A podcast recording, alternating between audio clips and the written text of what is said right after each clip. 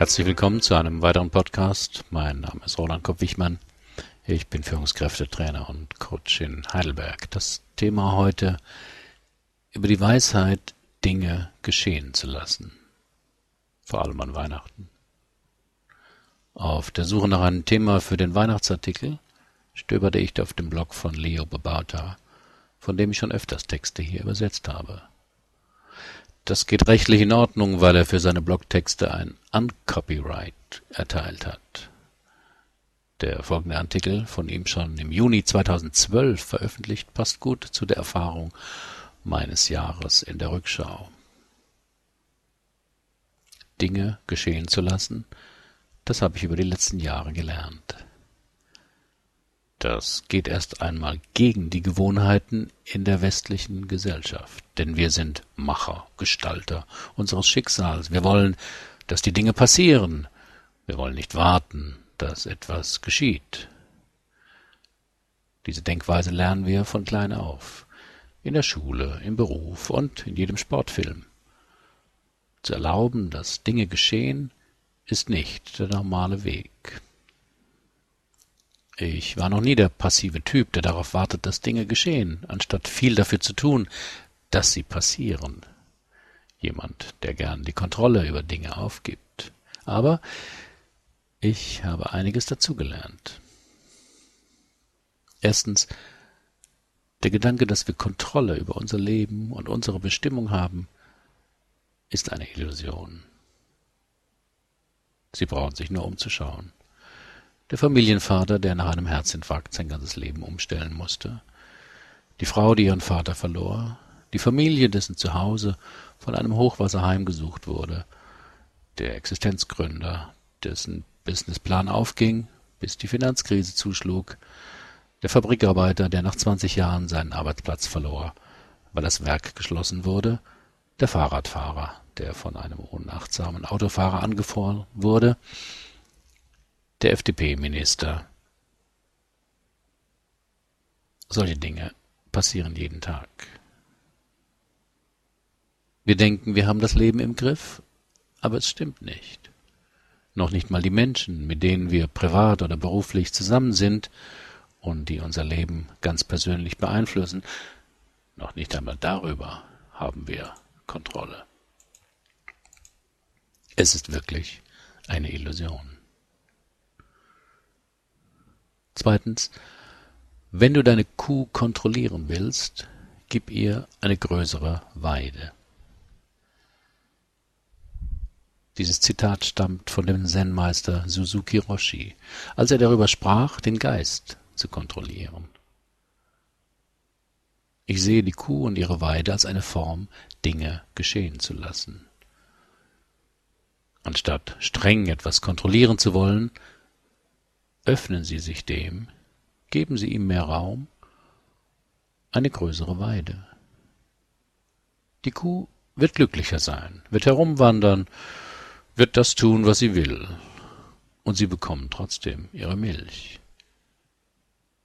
Das gilt für viele Gelegenheiten.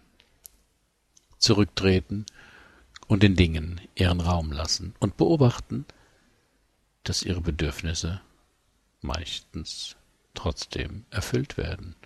Und sie haben keine Arbeit.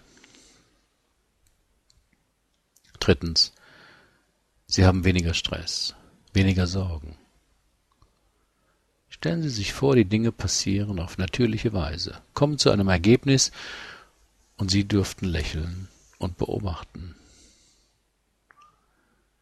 Sie müssen sich nicht Sorgen machen, Dinge zu gestalten oder etwas zu kontrollieren, was nicht kontrolliert werden möchte. Sie müssen nicht Druck aufbauen, Löcher stopfen oder Feuer bekämpfen. Sie lassen Dinge auf ihre Weise geschehen. Und sie geschehen. Viertens, Dinge werden sie überraschen. Angenommen, Sie lassen etwas geschehen, Sie wollen eigentlich, dass es in einer bestimmten Weise vonstatten geht, ein bestimmtes Resultat hat, das ist ihr Ziel. Aber was passiert, wenn Sie diese Idee loslassen? Was wäre, wenn Sie sagen, Ich habe keine Ahnung, was passieren wird. Was der Wahrheit übrigens ziemlich nahe kommt. Was wäre, wenn Sie sagen, mal sehen, was sich entwickelt. Dann werden Dinge geschehen, aber nicht in der Weise, wie Sie es geplant haben. Das Ergebnis mag vollkommen anders sein als das, was Sie erhofft haben. Aber es kann trotzdem großartig sein wenn auch ganz anders.